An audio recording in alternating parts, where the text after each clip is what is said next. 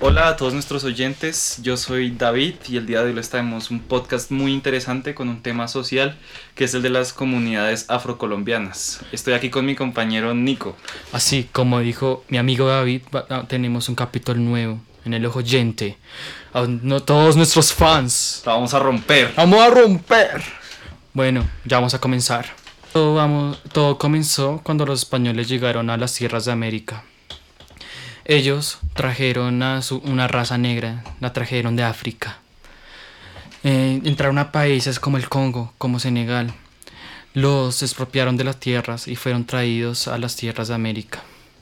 Esa gente trabajaba por horas, por días enteros. Tenían familias, vivían en chozas, no les pagaban, eran esclavizados. Tenían palizas gratuitas todos los días.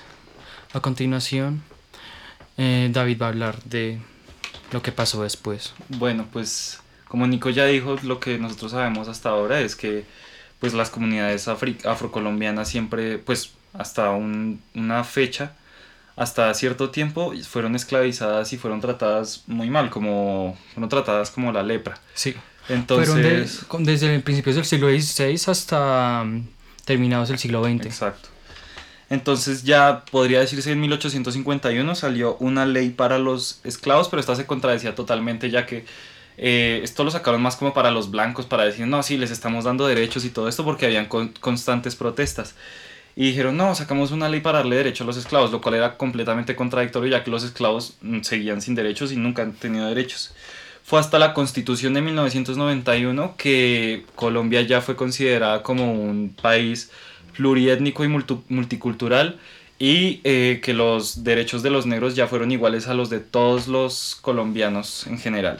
Exacto. O sea, digamos, los negros estaban cansados. Primero eran como afrocolombianos, pero los españoles les decían negros porque era una raza inferior. Exacto. Eh, también algunos negros tuvieron la fortuna de escaparse de unas tierras que se llamaron palenques. Cada 21 de mayo se celebra en Colombia el Día de los Negros, digamos. Día de la raza el negra, Día sí. de la Raza Negra. Se ha cumplido muchos, muchos, muchos aniversarios de esto. Porque este día para ellos es un día de celebración, es un día que por fin tienen, por fin tienen derechos. Pero el problema de esto es que también toca celebrar más. Por eso la constitución del 91 que David va a hablar Exacto. Bueno, pues ahí ya eh, se consideran completamente iguales a nosotros, lo cual no pasaba antes. Y no fue. Y comenzaron a salir movimientos ya sociales eh, de comunidades afrocolombianas. Fue más o menos a finales de 1993, luego de un largo camino y la unión de varios esfuerzos al interior del movimiento. Eh, bueno, comenzaron a unirse y, y comenzaron a salir muchísimas más leyes que protegían a estas comunidades. Entonces, claro, ahí ya comenzó a haber un cambio maravilloso en nuestro país. Exacto. Pero, y eso que todavía ha ocurrido muchos casos de racismo en el país, y no, y no solo en el país, también mundialmente. Por ejemplo, lo que pasó en Estados Unidos Hace, hace, poco. poco. con la fuerte de Floyd. Y en Colombia también han pasado muchas muertes. Por ejemplo, lo que, lle- lo que llevamos desde el 2016, han habido 81 muertos de líderes sociales de la raza afrocolombianos. Muy triste. Eh, y 21 de esos han sido de la presidencia de Iván Duque. Y hace poco, el 12 de agosto, hubo una muerte también de un, de un afrocolombiano. No me acuerdo el nombre en ese momento. Pero todos los días nos duele esas muertes que están ocurriendo al país. Claro, ¿no? Y es que además eh, lo que tiene ahora de bueno todas estas comunidades es que ahora se defienden y defienden todos sus derechos. Y en la actualidad además hay muchas, muchos activistas, muchos líderes sociales, activistas políticos en general también, que, que claro que se dedican a defender a su a su cultura y a su, y a su gente afrocolombiana. Por ejemplo, Exacto. bueno, eh, con Paula Moreno, una chica que está en el Pacífico intentando con una con una comunidad que se llama Manos Visibles, donde hace que, que comiencen a salir liderazgos de todos estos chicos afrocolombianos, todos los jóvenes, y comienza a, activar socialmente a todos ellos.